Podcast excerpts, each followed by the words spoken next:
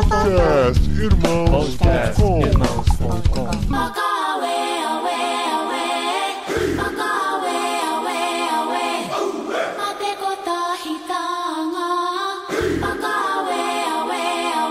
Olá, pessoas! Podcastirmãos.com Jetlag entrando no ar. Eu sou o Paulinho e este é um grito baixo, porque aqui já é quase de madrugada. E eu tô aqui com o Gustavo, que assim como eu, tô tendo que dar os pulos pra fazer esse jetlag hoje. Bom, eu sou o Gustavo e eu tô aqui faltando culto domingo à noite pra conseguir gravar esse jet lag com meu amigo Eduardo, que tá um pouquinho mais pra frente do que do outro lado do mundo, na Nova Zelândia. Eduardo, Literalmente, né? Bom dia, boa tarde, boa noite. Eu sou o Eduardo, tô aqui com o Gustavo com o Paulinho, né? Agradecer aí pelas manobras realizadas para fazer o episódio de hoje acontecer. Espero contribuir aí à altura. É, gente, eu tô falando baixo, assim, que a família já tá dormindo. Amanhã tem escola cedo, a cachorrinha já tá dormindo. Vim aqui pra sala, saí até do escritório pra conseguir gravar aqui o episódio. Mas a gente tá muito feliz porque deu certo, né, Gustavo? Vamos bater o recorde hoje em 16 horas de jet lag entre o 16 Brasil horas de fuso horário. e Nova Zelândia. Estamos na Nova Zelândia hoje, no meio dos kiwis, no meio, da- no meio dos esportes radicais, dos bungee jumps mais altos do mundo. Eu quero ouvir sobre tudo isso. Quero ouvir se o Eduardo já pulou no bungee jump que você vai com os olhos vendados. Opa! E a gente vai conhecer essa história aqui no primeiro jet lag do ano.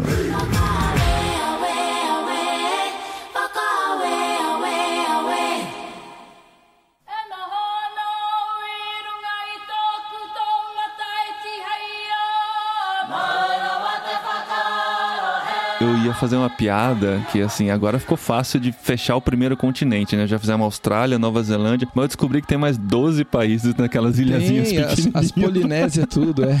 Acabou a graça, cara. Não dá, não vai dar pra graça. fechar a, Não dá a pra fechar o Oceania. continente, só se gravar na Antártida. Alguém que tiver por lá.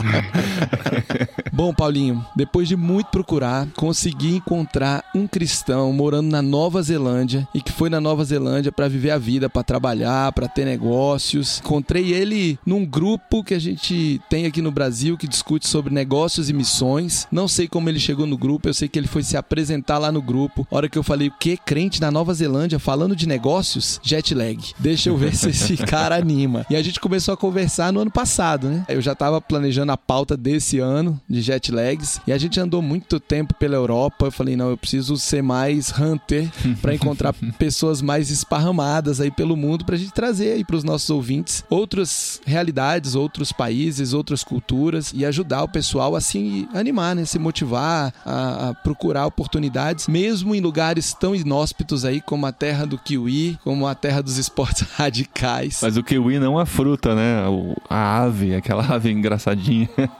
E a fruta Tem os também. dois, né? Tem É, os dois, é. né? também. Confunde de vez em quando, não? Pô, eles fazem. Tem vários memes aqui de você corta o pássaro no meio e abre uma fruta. Tem- é, eles brincam bastante. E uma coisa importante, não tem cangurus, né, cara? Isso é importante dizer, né? Não é porque tá na Oceania tem, que tem cara. canguru. Não tem. Canguru na Austrália, por que estaria na Nova Zelândia? Porque a Oceania, as pessoas confundem muito Você já Austrália viu tanto que é Zelândia. longe? É, eu sei, mas, tipo, tem banana na África e no Brasil, é longe pra caramba. Hum, é verdade. Aqui também tem canguru no zoológico, se for pensar assim. Antes devia estar todo conectado na Pangeia, então às vezes ficou de um lado, ficou do outro. Pangeias e desconexões à parte, como você resolveu ir pra Nova Zelândia? É, então, né? A gente chegou aqui em 2016, então estamos completando aí sete anos de Nova Zelândia. Graças a Deus, os planos que a gente tinha têm se realizado, têm dado certo. A gente veio meio que na aventura, assim. Eu já tinha tido uma experiência fora do país, eu tinha morado na Irlanda por um tempo. A minha esposa tinha morado no Canadá também por um tempo. A gente brinca que a gente foi exportado pelo governo Dilma, né? Chegou uma época ali em 2014 que a gente começou a brincar com essa ideia de morar fora do país. Foi até uma situação engraçada. Eu tava ouvindo um outro episódio de vocês, daquele casal que tava no Canadá, e o cara brincou, né? Que ele falou pra mulher, ah, vamos morar fora do país? A mulher falou, vamos. Aí ele, putz, então, então vamos então, né? então é sério, né? e foi uma história parecida, assim, comigo. Eu fiquei falando muito tempo com a Vanessa, minha esposa, sobre essa ideia da gente ir para fora. E ela não queria. E aí, quando eu meio que comecei a digerir a ideia de que, beleza, então vamos ficar no Brasil mesmo, a gente já tava planejando o casamento. Ela veio com essa ideia, pô, vamos então sair do país e tal. E aí ela queria me levar pro Canadá. E aí eu falei, pô, Canadá é muito frio, não vou. Preciso arrumar um outro candidato aí para esse país que a gente vai sair, né? Que a gente até então falava de sair do Brasil, a gente não falava para onde. Uhum. E eu tinha uma amiga que morava aqui na Nova Zelândia, coincidentemente uma amiga de longa data, e ela falou muito bem do país pra gente. Falou, pô, vem pra cá, você vai adorar. Falou essa questão dos esportes radicais, que é uma coisa que eu faço, assim. Eu era Olha paraquedista no Brasil. Que da hora. É, Então tem chance, Paulinho, Tem dele chance, vamos ver, contar vamos ver. como é que foi. É, vamos ver. É, vamos chegar então. lá.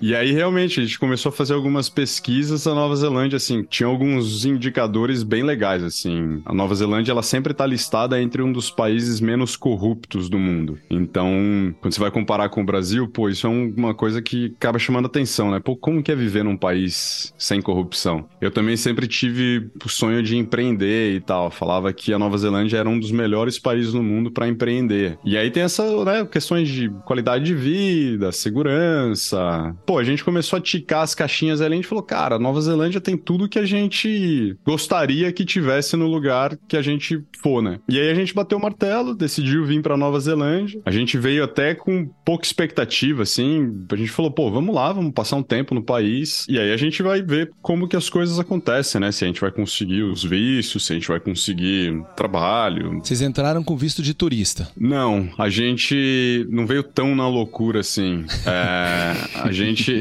a gente tinha um plano de vir para Nova Zelândia e ficar pelo menos seis meses aqui, porque aí a gente comprou um curso aqui na Nova Zelândia. Apesar de a gente já falava um inglês, a gente falou, pô, vamos fazer um curso de inglês lá para dar uma reciclada. E aí a gente já consegue entrar no país com visto de estudante, que ele te permite ficar o tempo que você está estudando, te dá ali abertura para trabalho. Então a gente veio com esse visto. Existia a possibilidade de fazer uma extensão do visto para um visto acadêmico, caso a gente fosse se matricular numa pós-graduação, alguma coisa assim nesse sentido, mas não precisou. As coisas foram dando muito certo pra gente. Já nos primeiros três, quatro meses de Nova Zelândia, a gente conseguiu migrar do visto de estudante para um visto de trabalho. Olha aí. E aí o visto de trabalho, ele te permite ficar aqui por tempo indeterminado, né? O visto ele tá linkado ao teu emprego. Então se você estiver trabalhando, você tem o visto. Uhum. Mas se trocar de emprego, como é que faz? É tranquilo? Tem a poss... É tranquilo, eles chamam de variation, né? Então você consegue, se você tá trabalhando na mesma área e você só mudou de empresa, você aplica para uma variation do teu visto e dá sequência. E aí tem várias questões assim em relação de visto aqui na Nova Zelândia. Eles têm diversas categorias de visto. E aí tem visto de trabalho que te dá direito à residência, tem visto de trabalho que não te dá direito à residência. Aí para aplicar para residência permanente, eles têm um critério lá de pontos, então você vai acumulando pontos. Pô, se você tem um diploma acadêmico, te dá X pontos. Se você mora em tal região da Nova Zelândia, te dá mais pontos. Aí se você tá numa posição de management, né, aí você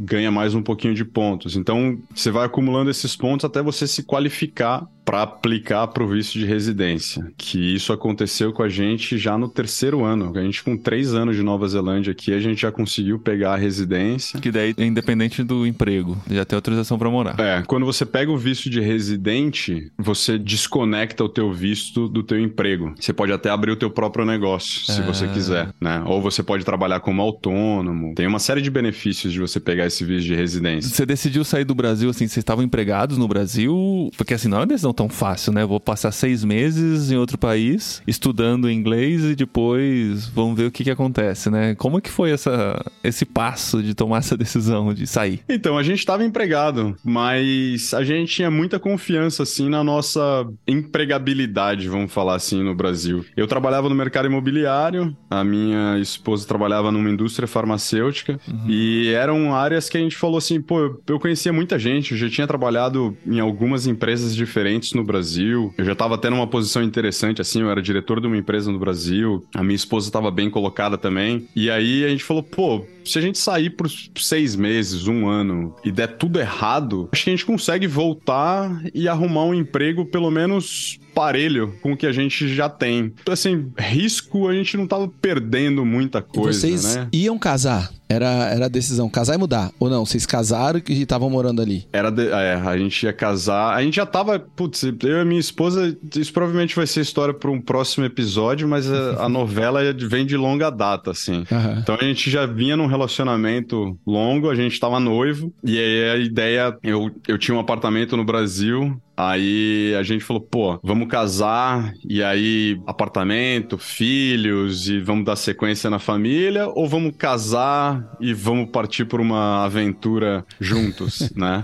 E, Aí, e né, aí é, essa e aí filhos ficava pra uma outra etapa que tá chegando, chegando, né? Acho que isso, mais dois isso. meses e aí já era. Isso. Sete anos depois, o filho entrou na história agora. É isso aí. A previsão de nascer em abril, né? É, tá pro dia 6 de abril, se Deus quiser. Então aí vocês tomaram a decisão de vamos nessa. É, agora é a hora da aventura, né, cara? Agora é a hora de, Isso. de experimentar, né?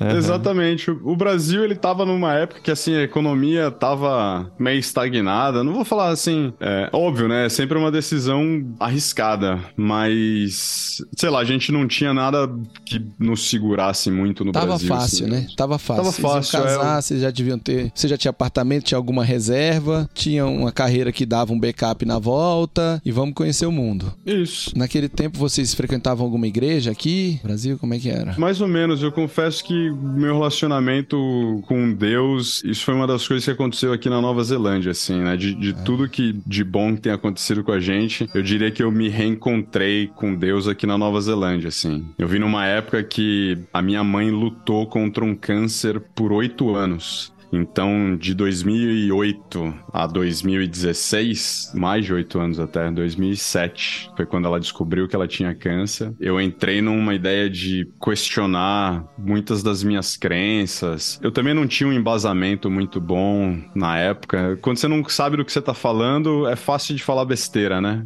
E aí, eu tive uma vida religiosa até intensa, assim, comparado com algumas pessoas. Eu fiz catequese, participei de encontro de jovens. Quando a gente mudou pra Bahia com meus pais ainda, a gente frequentava igrejas. A minha mãe sempre foi muito religiosa e minha mãe era meio que a minha base em questão de religião, assim, de estudo bíblico. E aí quando eu vi a minha mãe passar por tudo que ela tava passando com o câncer, na época eu entrei num questionamento falando: você tem um devoto aí igual a minha mãe e você tá deixando ela passar por tudo isso? E aí acabei ficando de mal com Deus. Uhum. Comecei a procurar respostas em, em outras religiões, assim. Se eu não tô achando as respostas que eu gostaria no cristianismo, vou procurar em outros lugares, né? Eu não deixava de acreditar que existia uma força operante, né, no universo, mas talvez aquele Deus católico, vamos dizer assim, que eu tinha um relacionamento, na época entrei em questionamento. Quando eu mudei pra Nova Zelândia, eu tava aqui fazia três meses, a minha mãe faleceu.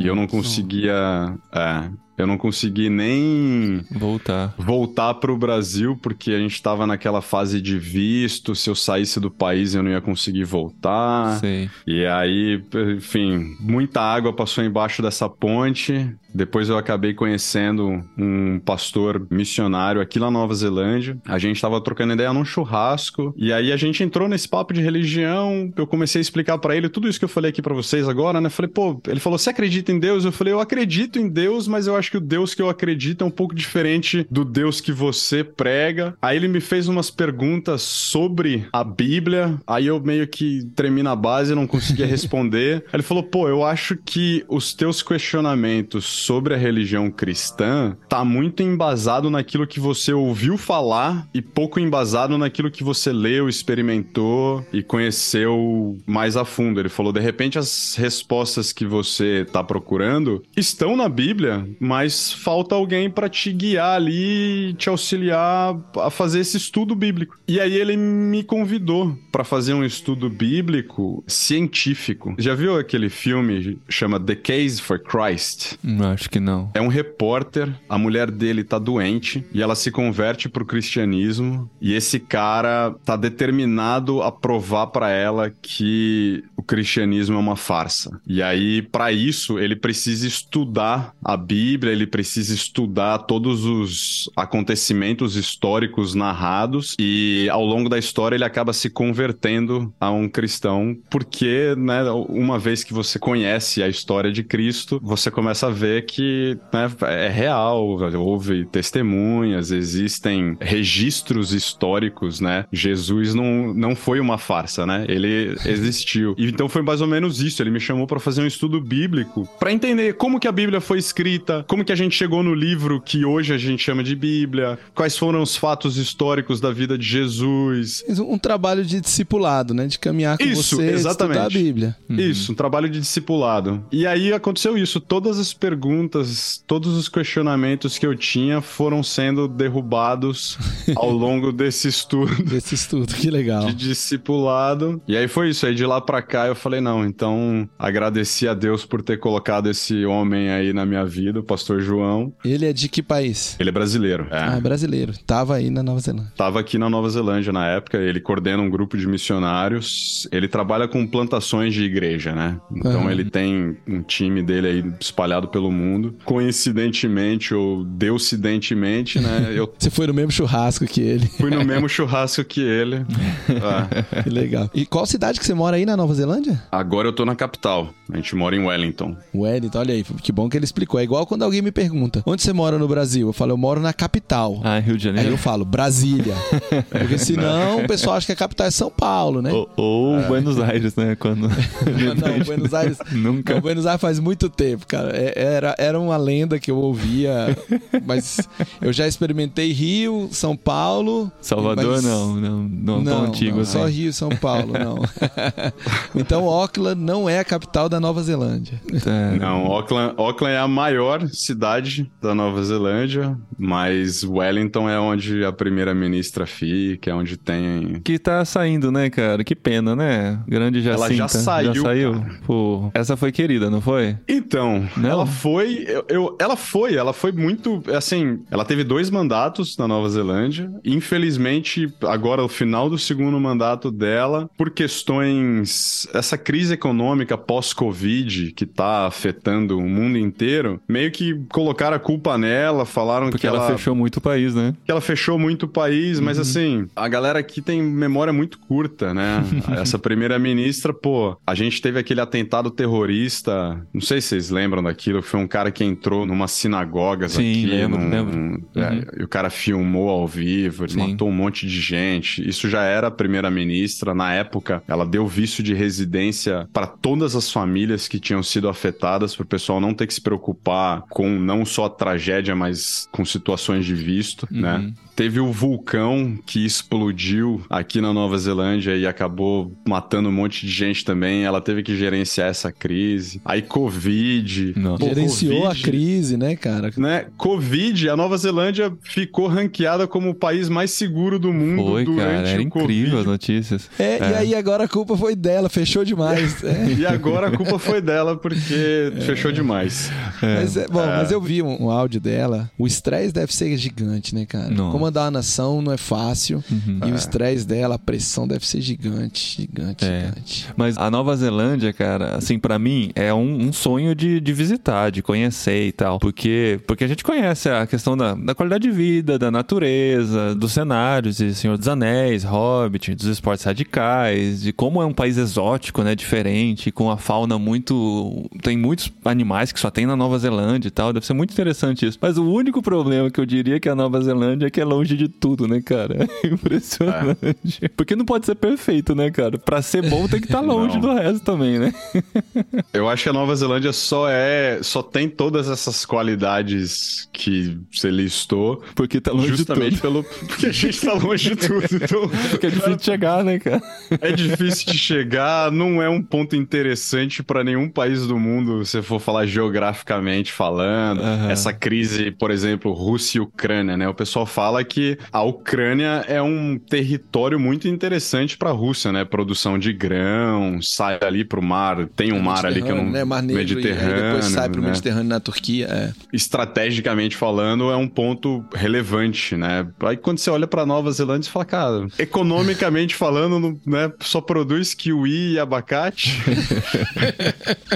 Nem é tanto assim. Nem tanto. E os esportes radicais, você conseguiu fazer alguns que você queria? Eu fiz bastante, assim. A gente, eu, eu aqui eu fiz um curso de parapente. Eu era paraquedista no Brasil, né? Então aqui eu acabei pivotando um pouquinho. Tem muita montanha aqui e o paraquedismo na Nova Zelândia é um esporte extremamente caro e muito fechado. Então eu acabei fazendo parapente. Eu particularmente não saltei de bungee jump que eu não gosto, assim. Eu, eu prefiro sair do avião do que sair com a corda amarrada no meu pé. eu me sinto mais seguro. Aquela sensação de que a corda não tá bem medida, né, cara? Você vai estabacar. Parece. Putz, É doido, não é cara. só isso. É assim, tem até uma situação engraçada que toda vez que eu falo assim, o pessoal fala, cara, você é paraquedista e tem medo de altura. É, e eu tenho, eu tenho um sério problema com a altura, mas é uma altura que assim, eu não posso ver onde eu vou bater se alguma coisa der errado, entendeu? Então é muito alto, né? No avião tá muito alto, entendeu? A partir de mil pés já tá ok pra pular. A partir de mil pés tá tranquilo. Mas aí o bungee jump, eu dei um pra minha esposa. Tem um bungee jump que é bem famoso em Queenston. A gente morava em Queenston, que é um bungee jump que você pula de uma ponte e aí toca na água. Assim, a corda vai esticando até o limite, você toca na água do rio lá e volta, assim. É bem... Caramba. Eu acho que eu já bem vi louco. isso, mas como é que faz o cálculo do peso? Deve ter um cálculo, lógico, né? Que se faz pra Tem um cálculo, dar tem certinho. um cálculo. É, eles colocam lá. Aí, o problema é confiar aí- nesse cálculo, né? Não, mas Então, aí é a água, né? Você É já chegou água. lá É freando. água. Tá, aí tem. É. Grande coisa. Não, mas Aí você não é- chega lá com a velocidade Tá. de impacto. Chega? Não, Não, vai não. reduzir, Você né? já tá no final da corda, né? É. Mas é, é engraçado que tem uma margem de erro, né? O cara fala assim: pode ser que você chegue bem perto da água, pode ser que você entre até o pé. Que da hora. Então, assim, o quão grande vai ser o banho que você vai tomar, eles não conseguem garantir. Mas. E ela, é. chegou quanto? A minha esposa, ela nem molhou direito. Ela tocou só a pontinha do dedo. É, é assim, o eu falei, ideal, "Pô, né? É o que você quer só ter a sensação, né? Não precisa molhar tanto.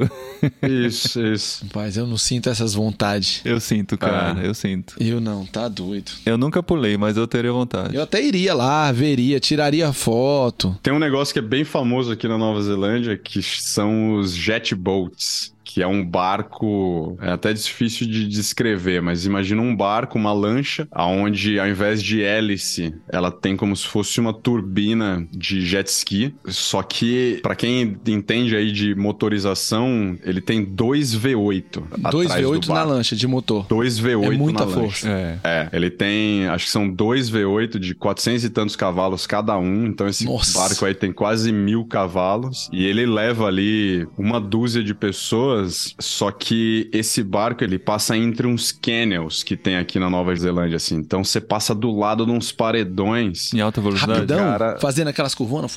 fazendo aquelas curvonas, e aí o cara dá 360, ele dá cavalo de pau com o barco, é bem adrenalina, assim, eu Que levei da meu pai até pra fazer Esse isso. eu tenho mas- mais coragem que pular de bungee jump. É, é bem legal, é bem divertido. E tem o barulho, né? o- Aquele motorzão e tal. Esse é um esporte bem famoso aqui na Nova Zelândia, os jet boats. É, que da hora. Nos canyons da Nova Zelândia, né? Nos canyons, isso tem ali. Todo tipo de acidente geográfico tem na Nova Zelândia. É o vulcão que explode, é o canyon. Você já esquiou aí na Nova Zelândia? Já esquiei aqui na Nova Zelândia. A gente Surfou? tem de tudo, cara. Tem de surfei. Já surfou aí, tá vendo? surfei. Aqui na Nova Zelândia a gente fala que é, é um dos poucos lugares do mundo que você consegue pular de paraquedas, fazer snowboard e surfar no mesmo dia. E duas ilhas ou tem muita ilha? Duas ilhas. Tem umas ilhas aqui próximas, mas que pertence à Nova Zelândia, tem até outro fuso horário, né? É um fuso horário, até eu tava- quando eu tava pesquisando pra falar com você pra ver o, o fuso horário, eu lembro que é tipo uma hora e 45 de diferença, assim, é quebrado, sabe? Não é redondinho a diferença. Entre a ilha sul e a norte? Não, entre essas ilhas ilhas mais destacadas, pequenininhas que Ah, tem, tá. que fazem parte É, da Nova Zelândia é. também. Não, e é muito engraçado, porque se você pega os- o mapa de fusos horários, eles fazem umas curvas nas linhas, assim, ele É. não vem reto, né? Então Aham. tem país que, geograficamente, ele deveria estar até numa hora diferente que ele tá. Uhum. Mas é, e esse horário aqui da Nova Zelândia, ele é, ele é interessante, assim. Por exemplo, o Havaí, né? Uhum. O Havaí pra Nova Zelândia, ele tá 23 horas atrás. É quase o limite, né? Vocês estão quase no mesmo horário, só que num dia de diferença, né? É, exatamente. quando você muda uma hora Uhum. só no horário, só que do outro dia. O dia anterior. É muito massa.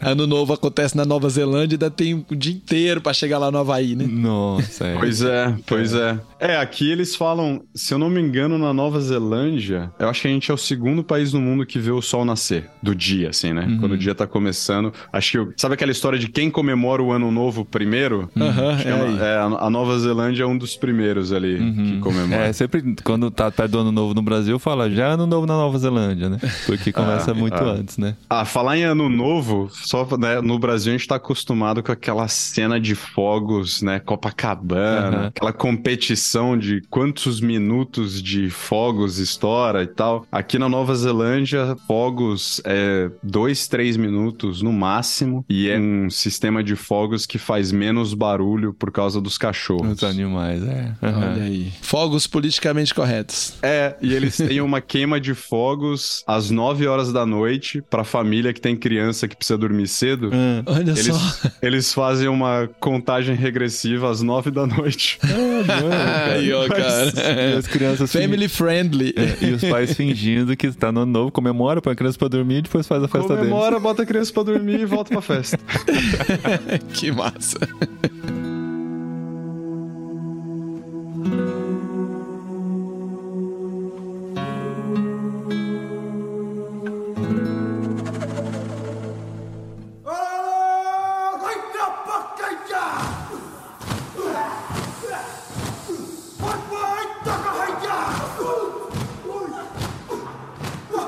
Você tem contato com a cultura neozelandesa, assim, de fato? Ou você tá mais reunido com um grupo internacional? O que, que você viu quando você chegou na Nova Zelândia? Qual que é a realidade, assim, internacional ou não, do país? Tem de tudo, assim. A cultura maori aqui é muito forte, né? Principalmente na Ilha Norte. Você já aprendeu a fazer o haka? Pior que já. Eu- Gente, eu, já não sei dando- nem o que, que é isso. O que, que é, É a cultura maoca e do- fazer o haka? É aquela dança dos All Blacks que eles fazem, é, o time de rugby da, da Nova Zelândia, que eles fazem batendo nas pernas, batendo no peito, sabe? Aquela coisa bem maori. Nunca assisti o time de rugby Não, da mas é Nova famoso, Zelândia, cara. É super famoso. Pois é. E ele já aprendeu a É, fazer o haka. vamos publicar no YouTube esse pedacinho que você simulou a, a dancinha aí, Paulinho. Vai ficar um gorila, ótimo. né? O pessoal vai falar aí, ó. Cultura maori no, que- jet lag. E você aprendeu então, cara, alguma atividade assim? Então, né, tem ali o- algumas palavrinhas que a gente aprende, né, porque é muito forte, assim, a cultura maori aqui, principalmente na Ilha Norte. A Nova Zelândia é um país muito novo, né, eu acho que se o Brasil tem um pouquinho mais de 500 anos, eu acho que a Nova Zelândia não tem 200 anos ainda de, vamos falar aí, nação, né, Uhum. e foi uma colonização um pouco diferente, assim, tanto que a gente tem ministro maori aqui, é, existe ali o tratado de Waitangi, se eu não me engano, então tem uma série de áreas maori que são preservadas. O respeito é grande, assim, a convivência é, é O boa. respeito é grande, é a língua maori, ela é uma das línguas oficiais da Nova Zelândia, né? É como se fosse no Brasil se a gente tivesse tupi-guarani como língua oficial, se a gente tivesse índio como ministro, né? Hoje Então, tem, hoje tem índio como ministro. Hoje tem, né? Indígena. Tem uma cidade aqui no Brasil que é São Gabriel da Cachoeira. Aí é só um município, né? É um município Hum. gigante no norte do Amazonas, que lá tem duas línguas oficiais e uma língua é indígena. Ah, Olha isso só. São Gabriel da Essa- Cachoeira, é. Mas assim, uma curiosidade: a cultura maori, o povo maori vivia aí e tal, beleza. Os ingleses chegaram, a Nova Zelândia, ela é bem ocidentalizada no, na cultura, Super. no dia normal dela. Os maori ainda vivem de forma separada, isolada, ou são mesclados, ocidentalizados, mas mantêm idioma, mantêm casamento entre eles para manter traços culturais, essas coisas? É, a Nova Zelândia, ela ainda faz parte do Reino Unido, né? Então ela tá vinculada ali à Inglaterra, mas hoje os maores, assim, você vê, existem os traços físicos, né, que são característicos desse povo polinésico, mas eles estão totalmente ocidentalizados ali. E você detecta misturas, assim, de ingleses que casaram com maori, coisa assim? Que Você vê uma, uma mescla física? Tem, tem. Até porque, assim, a Nova Zelândia tem esses dois lados, assim, cultural dela que é interessante. Porque tem essa questão da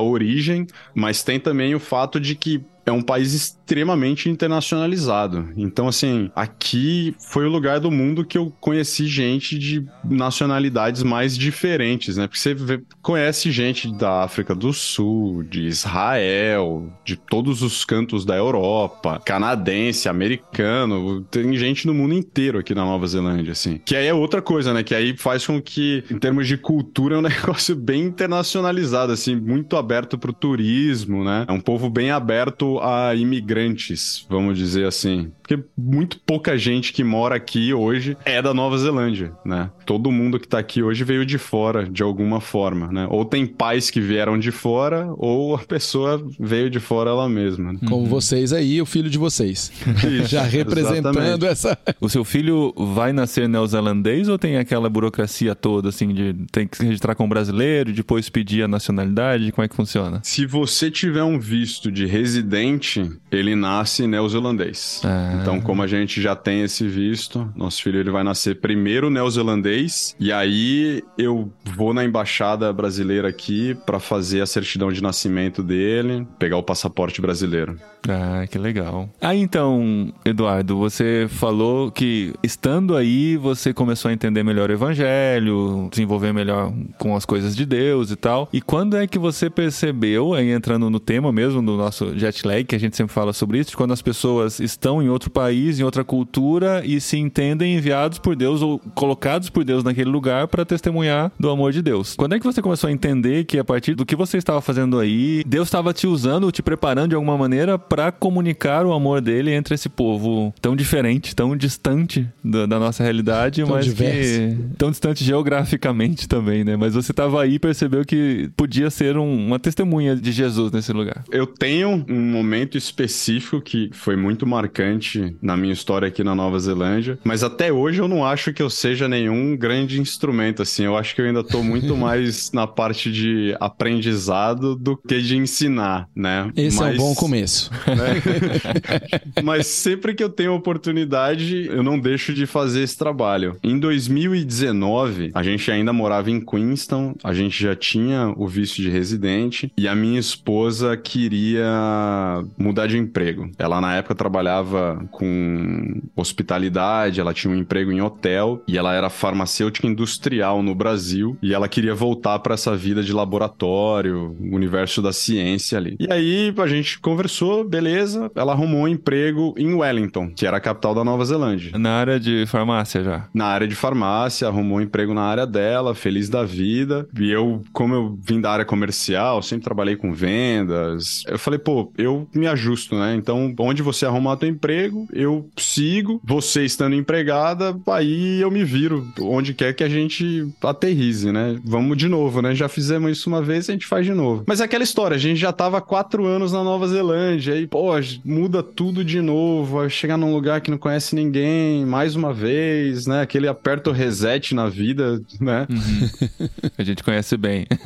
né? E isso aconteceu, ela arrumou um emprego, ela tinha que começar assim, acho que era no dia 15 de janeiro de 2020. Então, a gente fez a nossa mudança ali, então a gente chegou aqui em Wellington praticamente na virada do ano de 2019 para 2020, dentro daquelas resoluções de ano novo, né? Que o pessoal fala, agora eu vou emagrecer, agora eu vou dominar o mundo, vou, né?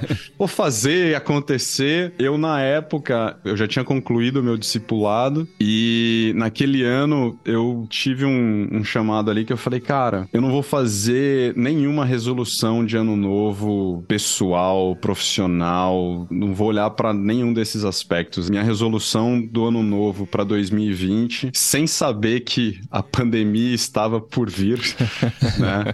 A minha resolução de ano novo para aquele ano foi de focar na minha espiritualidade. E eu nunca tinha lido a Bíblia de cabo a rabo, né? De Gênesis 1 a Apocalipse, acho que 23, 21. 22, né? Tô lá, né? Acho que é 22. Eu falei, pô, eu vou, eu tenho essa, essa foi a minha resolução do ano pra 2020. Long story short, né, como a gente costuma dizer aqui, enquanto tava todo ano perdendo os cabelos ali por causa da pandemia, eu tava lendo a Bíblia durante o ano de 2020. Olha aí, que top. Que legal. E aí foi nesse ano que eu era contra a ideia de ter filho, eu não queria ter filho. E aí, lendo aquele provérbio que fala que filhos são como flechas na mão do arqueiro, e abençoado aquele que enche a sua aljava de flechas. Então, aquele foi um provérbio que tocou meu coração. E minha esposa queria ter filho, eu não queria. E depois de ler aquilo, eu me emocionei, conversei com ela, falei: vambora, tô contigo, vamos ter filho. Que É legal. isso aí. Ó, lembra que a aljava são cinco flechas. Eu ouvi falar que são sete, viu? Sete? É. Ixi, eu só tenho quatro filhos. Pouco. Olha aí. Eu tenho esse número sete na cabeça, não sei se é verdade. É, eu tenho cinco, mas de qualquer forma eu, eu tô nos quatro aqui, gente. Tal. tá errado, Né? tá errado. Tô chegando no meu Tá primeiro. começando, é isso aí. Coloca uma flecha, Deus vai abençoando. Então, ao longo do ano de 2020, foi um ano incrível pra mim, assim, porque tava acontecendo pandemia, rolou um lockdown absurdo aqui na Nova Zelândia, o país ficou seis meses ali fechado. A gente escutou, acho que aquele assunto mental health nunca veio tanto à tona quanto naquele ano, né? O pessoal batendo pino porque tava em casa, cara brigando com a esposa, família, né, aparecendo todos os problemas ali, porque o pessoal foi obrigado a, a conviver um com o outro. Mental health, saúde mental, tá, gente? Pra quem, enfim, não conhece tanto do inglês. É, pô, pois é. Obrigado. E é justamente isso, né? Então, enquanto tinha gente batendo pino ali, eu tava lendo a Bíblia, entendendo um pouquinho mais da palavra de Deus, conversando com ele. E é engraçado porque você coloca esse plano, né? Pô, então vou ler a Bíblia durante esse ano. Então, acho que, se eu não me engano, acho que são quatro capítulos por dia. Se você lê quatro capítulos Isso. por dia, você bate, né? Você fecha Sobra. ela em um ano. Sobra tranquilo. É. Só que você não consegue fazer isso assim, ah, todo dia eu vou ler quatro capítulos. E às vezes eu ficava dois, três dias que eu não tinha lido a Bíblia. Aí falava, pô, agora eu preciso recuperar. E às vezes eu tava angustiado, tava com a cabeça querendo fazer alguma coisa. E eu falava assim, cara, sabe o que você precisa fazer? Você precisa parar e ler a Bíblia. E aí eu percebia que esses dois, três dias de atraso que aconteceram foi porque eu cheguei num trecho que me trazia resposta pra onde tava o meu pensamento naquele dia, sabe? Como se o atraso, até o atraso no plano de leitura fosse providencial. Aham. É, umas coisas assim muito loucas assim. Eu sempre ouvi esse testemunho assim do pessoal falando: Deus falou comigo, ele falou pra eu ir fazer isso e aquilo, e eu ficava assim: caramba, como que deve ser a sensação de Deus falando contigo? né? Eu falei: ele, eu, eu já rezei bastante, mas eu nunca ouvi Deus falar comigo.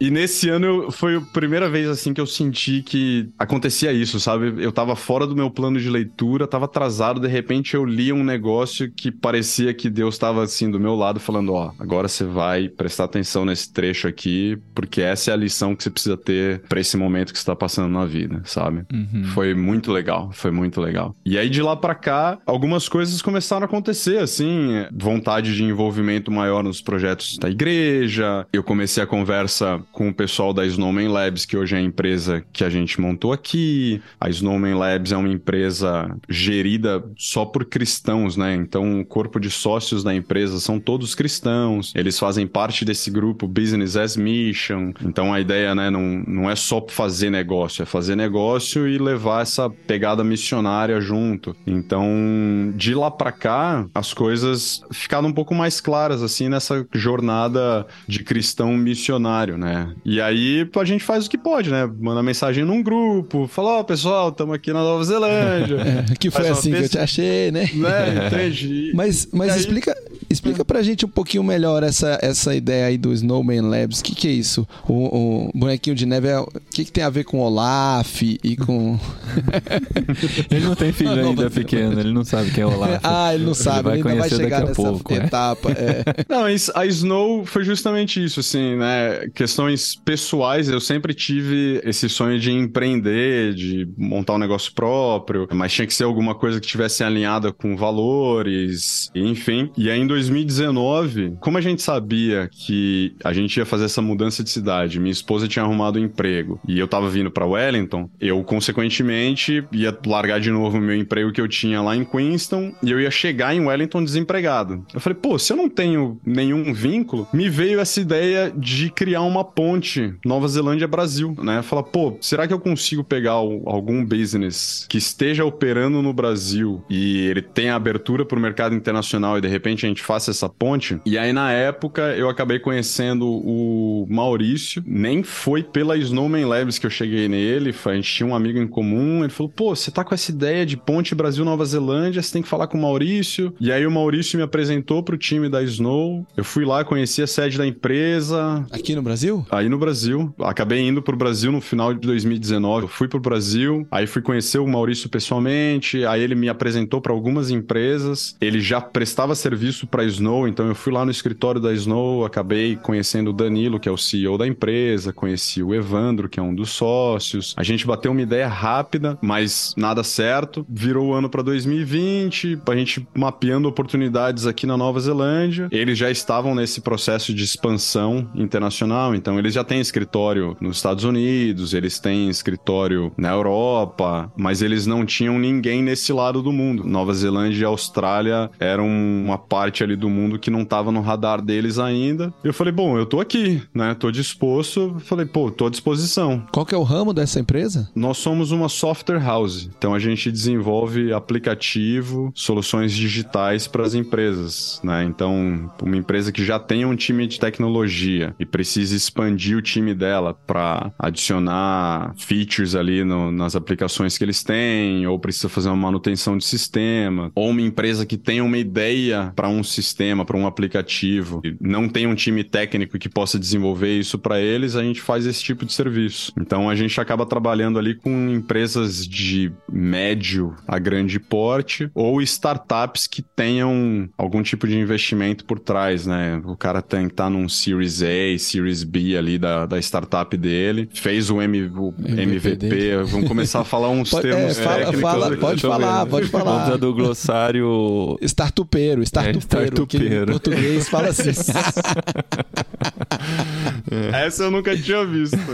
É, startupeiro. Se você vier para o mundo das startups aqui no Brasil, você vai ouvir a linguagem startupeira.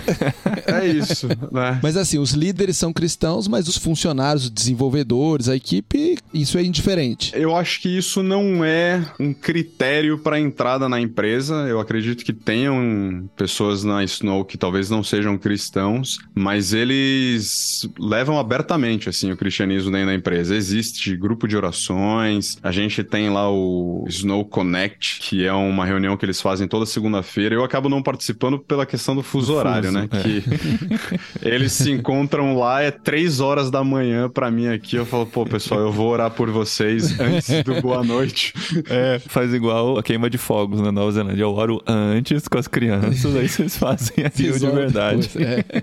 A gente Isso. na Tende tem reunião de oração todo dia também. Só que todo dia às 5 horas da manhã do Brasil. Uhum. Aí acordar 4 e meia. Eu já até acordo 5 e meia pra minha devocional e tudo mais, mas eu ainda não consegui entrar no ritmo de 5 horas da manhã você já tá numa reunião em grupo uhum. orando em inglês. Eu preciso de um tempo pra eu aquecer o cérebro, entendeu? É. E assim, se você entra, por exemplo, quando você entra no site da empresa, né? Sabe aquela parte sobre nós, né? Pô, você entra lá no site da empresa, a primeira coisa que aparece é Deus é nosso CEO. Então, eles fazem essa pegada missionária muito abertamente, assim, dentro da empresa. Aí na questão dos clientes e tal, isso acaba ficando implícito, né? Porque a gente não esconde. Não, atende. Né? Mas. Quem né? se interessar por uma empresa com esse perfil, contrata, né? É empresas Ex normais, né? Exatamente. Não, não deixa de ser uma empresa secular, né? A gente é uma empresa que tá no mercado, desenvolve como qualquer outra empresa, mas a gente acrescenta esse valor cristão aí no nosso background. Isso daí é muito legal, porque como você se posiciona, né? Você que eu digo, a sua empresa, essa empresa que você trabalha com ela, se posiciona como uma empresa cristã abertamente falando, ela preza por princípios e valores que ela vai utilizar ele nos negócios. Então, se ela estiver tentando fechar um negócio com um cliente, o cliente traz um produto que não é adequado ou oferece uma situação vantajosa ou tem uma tentativa de corrupção, etc, etc, isso vai ser bloqueado na entrada e os líderes da empresa vão ter a oportunidade de dar um testemunho, tanto para aquele que levou um não ou para aquele que, que aquele negócio que não foi fechado, quanto internamente. Poxa, eles preferiram perder cliente do que trazer para a gente desenvolver um produto que não era adequado, que a, a visão da empresa não corrobora com aquilo. Quando a gente coloca isso na essência da empresa, no DNA da empresa, você acaba gerando muitas oportunidades, tanto de dar um bom testemunho, quanto de comunicar o evangelho para aqueles que trabalham e que vivem ao redor de cada empresa. Essa é o, o bonito do BAN, né? Você desenvolver um negócio, você empreender para demonstrar o reino de Deus por meio das ações normais da sua empresa, mas com ações éticas e ações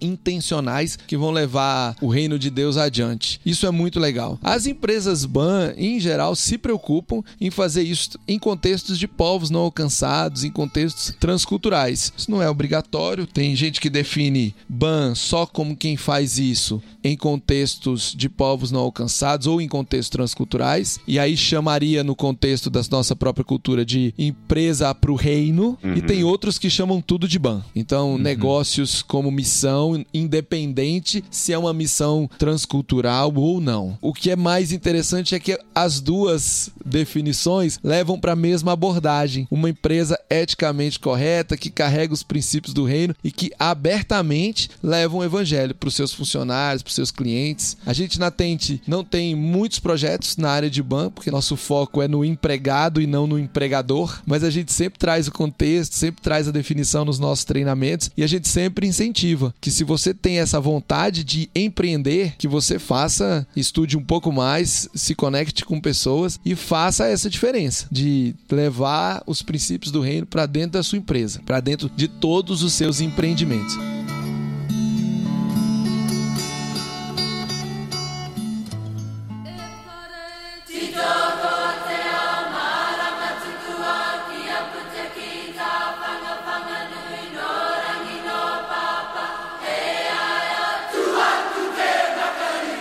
Agora, pra gente conhecer um pouquinho da realidade espiritual, digamos assim, da Nova Zelândia. O que, que você encontrou aí, ou o que, que você tem visto? Como que a, a, Você falou que é muito internacional, deve ser muito mesclado, né? Mas tem um, uma linha de pensamento que você vê mais presente nos noticiários, nas produções que eles fazem, nas, nos debates que acontecem por aí. Qual que é a linha, digamos assim, espiritual mais, mais predominante? É, então, a Nova Zelândia, com essa questão da colonização inglesa, né? a igreja protestante, né, vamos dizer assim, ainda é a parte predominante. Mas o movimento cristão que aconteceu na Nova Zelândia, talvez ele tenha ficado meio que parado no tempo, assim, uhum. o país meio que se modernizou e as igrejas aqui elas ficaram ainda muito tradicionais. A Nova Zelândia ela ainda tinha aquela história de escola só para meninos, escola só uhum. para meninas, sabe? E aí o povo da Nova Zelândia com essa questão de internacionalização, várias culturas culturas diferentes e tal, eu acho que houve um ponto de desconexão, né, entre o cristianismo e a população local. Então hoje o cristianismo está sendo pego para Cristo hum. aqui na Nova Zelândia, né? De todas as religiões que existem no mundo, o cristianismo é uma que está sendo veementemente atacada na Nova Zelândia, né? A gente é visto como pessoal que fica fazendo lavagem cerebral nas pessoas, A gente é o povo que fica obrigando as pessoas ali a fazerem aquilo que não querem. Acho que a moda hoje na Nova Zelândia é aquela história de abraçar a árvore, né? Aquilo que É. a gente tinha falado. Aqui eles gostam muito de fala da mãe terra, mãe natureza. Mas essa influência de olhar para o, o meio ambiente e tal, tudo mais, isso vem da cultura mau, malau, mauari, Maori. aí ou Maori. Maori ou não? Ou, ou Maori. É Maori, Mauari, sim. A cultura maori, se você for fazer estudo de religiões, né, ao redor do mundo, e você vai ver os povos indígenas, a maioria dos povos indígenas, eles desenvolveram as suas religiões ali, normalmente voltado para aspectos naturais, né? Então, é o sol, é a lua, é a montanha, é o mar, entende? E aí esses viram os elementos da religião deles. E isso não foi diferente na cultura maori. Por exemplo, aqui na Nova Zelândia tem a Mãe Terra, que é um nome muito parecido com a Pachamama, que é a Mãe Terra dos povos incas, Uhum. né? Sim, sim. Aqui eles falam. Pô, me fugiu o nome Maori agora, vou ficar devendo essa pra vocês, mas enfim. Então tem, né? é, Isso vem um pouco da, da parte da cultura Maori. O pessoal gosta bastante, assim, é uma religião legal. Uhum. Os fundamentos dela, por exemplo, eles falam que a Ilha Sul foi pescada pelo deus que mora na Ilha Norte. Então, o povo tava passando por. não tinha comida na época, aí ele jogou um anzol mágico no mar e puxou a Ilha Sul de dentro do mar, e aí o povo maori teve acesso a mais alimentos, né? A história da Moana. História da Moana. Moana, exatamente. A história da Moana é a Nova Zelândia inteira. Uhum. né? Olha aí. Aquele- Olha aí, é. o filme Moana eu já assisti. O filme Moana, pronto. Você assistiu o filme Moana, você sabe 80% da cultura polinésica ali.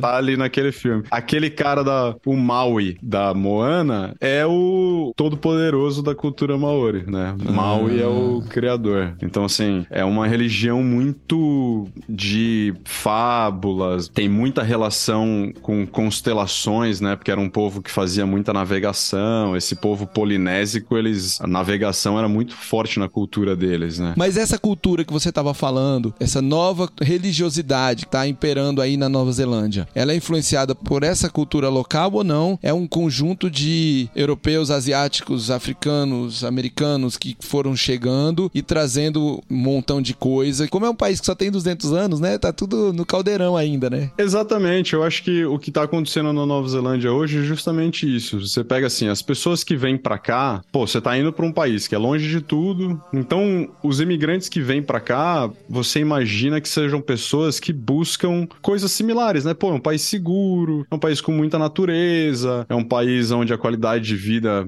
ela é um ritmo menos acelerado ali do que, né, o, o ocidente tem. Então, é um povo que ele já tá um pouco mais ligado nessas questões assim, a vida não é feita só de trabalho, né? Mas aí como vem gente do mundo inteiro, pô, vem budista, vem cara da yoga, vem cristão, vem espírita, vem muçulmano, né? E- então, toda vez que você vai falar de religião na Nova Zelândia, é sempre um tópico complicado, porque numa roda de amigos, você pode ter um cristão, um muçulmano, um espírita, um budista e um yogi, né? E tá todo mundo se relacionando. Aí como que você chega num consenso? Não, né? não chega, né? Não chega. Mas no dia a dia, aí as igrejas cristãs funcionam, tem igreja Funciona, aberta. funciona. Quando você quer ir na igreja, é ok, tudo tranquilo. Ok. Inclusive, acabou de chegar aqui, falando da igreja presbiteriana, né? Que é uma das igrejas que eu tenho tido mais contato aqui. A gente acabou de receber seis pastores do Brasil que vieram pra cá pra dar apoio à igreja Grace da Nova Zelândia. E ela recebeu aí seis pastores que vieram com família, com tudo, pra ajudar no, no, no trabalho aqui. Olha só, se você falar os nomes é capaz até de eu já ter ouvido falar.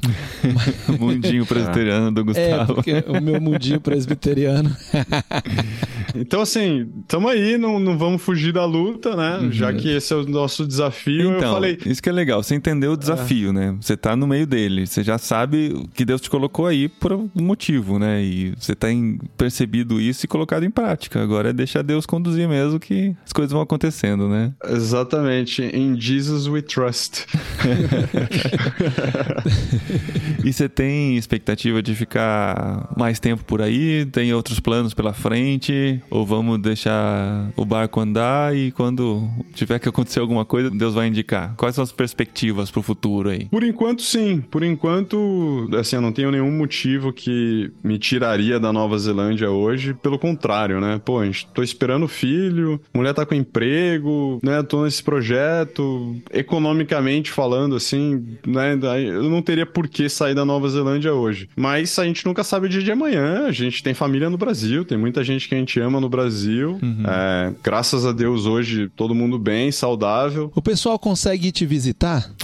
Você conseguiu Olha, receber visitas aí? Quando. Só aqueles que amam muito a gente, assim. é, né? Então, Nossa. tipo, meu pai veio me visitar, a mãe da minha esposa veio visitar a gente, né? E foi só. o resto fala, cara, vocês moram muito longe. É, que é difícil chegar aqui mesmo. Apesar de que agora tá mais tranquilo, porque as rotas aéreas estão se restabelecendo aí nesse mundo é. pós-Covid. Como é né? é que faz? Tem que ir lá para o sul da Argentina e pegar um voo direto, não é? É, esse é o caminho mais perto. Ou você vai para Argentina ou para o Chile e e aí de lá tem um voo direto para Nova Zelândia. Você sair ali de São Paulo, tanto para Argentina quanto para o Chile, é um voozinho ali de 4 horas. E depois? E aí essa outra perna são 11, 12 horas. Em cima do voo. oceano, né, cara?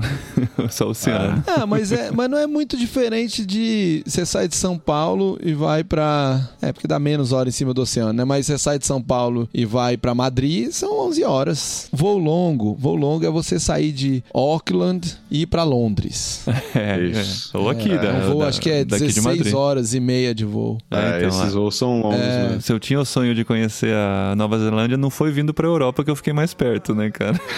Não, não você ficou, não foi. Você ficou mais longe, inclusive. Mais longe possível. 12 horas quer dizer que a gente tá ponta a ponta, né? Não, mas deve ser muito legal. Deve ser uma baita experiência, né? Que você vai dar pro seu filho também, estar nessa realidade, num país tão interessante. Mas se Deus quiser resetar de novo, começar de outro lugar, vocês estão prontos pra gostei isso. dessa. Dá um reset na vida, muda de país, começa tudo de novo, os amigos tudo de novo. É. Isso. Muito bom. Beleza, Eduardo. Obrigado, viu, por separar esse tempo para estar com a gente, por topar a gente conseguir fazer esse bem bolado, você aí no meio do expediente, Gustavo perdendo culto, eu perdendo hora de sono, mas tá tudo valendo. Na madrugada, mas é assim mesmo. Jet lag é isso. O pessoal acha que a gente não rala para fazer um jet lag, Paulinho, que é só diversão. É. E só antes de terminar, para ouvir do Gustavo, o que, que a gente tem na Tente pra esse ano e onde é que você vai colocar o Eduardo nessa história? Pois é. a gente vai fazendo amigo, a gente vai trazendo eles para perto, não tem jeito, né? Eduardo, você tá falando ele... Nova Zelândia, né, cara? Não é nada perto. Não, mas... trazendo para mas é trazendo para perto no sentido figurado, né? então, a gente tem vários projetos interessantes aqui para Tente esse ano. A Tente no Brasil, a gente vai ter alguns Go Experience e vai ter Go Equipped mais pro fim do ano, mas a Tente no mundo todo tem vários projetos, vários Go Equipped acontecendo. Inclusive, hoje, no dia que a gente tá gravando esse episódio, que é praticamente no dia que esse episódio vai ao ar, tá tendo um curso em Niamey, no Níger. Uau. O curso Go Equipped está terminando hoje lá no Níger. A gente vai ter vários cursos em países diferentes da África. A gente vai ter alguns cursos na Ásia. E a gente ainda não tem cursos na Oceania. Hum. A última vez que teve um curso Go Equipped na Oceania foi na Austrália em 2014, se não me engano.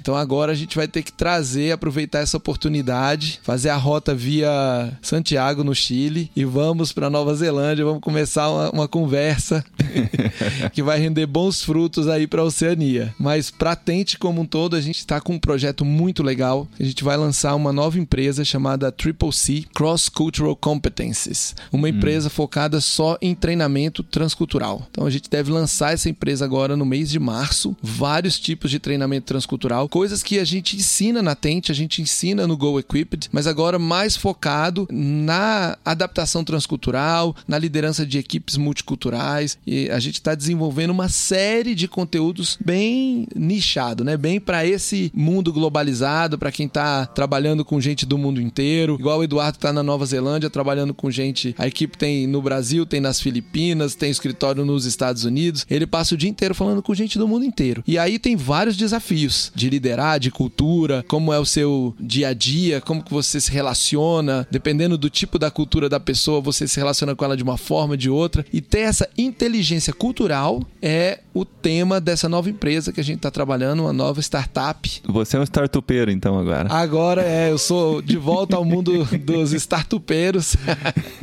então, é uma empresa da Tente. É uma startup da Tente, uma spin-off. Vamos usar todos os termos, né? É uma spin-off. É.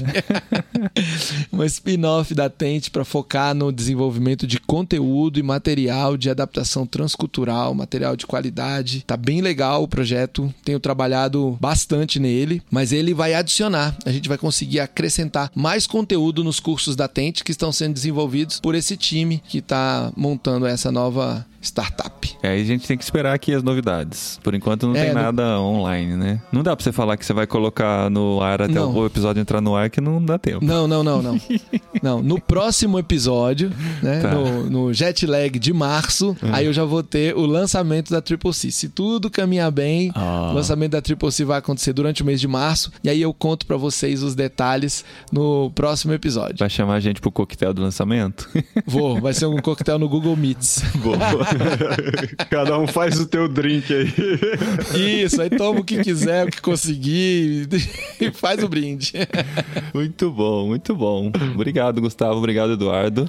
E a gente se encontra aí pela. Agora a gente já tem um lugar para ficar na Nova Zelândia, Gustavo. Olha aí, ó. Olha, Porta tá aberta. Esse é o grande objetivo do jet lag, né? A gente fazer contatos no mundo todo. Eu já falei tanto de Nova Zelândia aqui em casa esses últimos dias. Ai, ai, ai. É. Mas já paramos de gravar, né? Não, paramos não, não. Isso aqui vai ser o fim do episódio.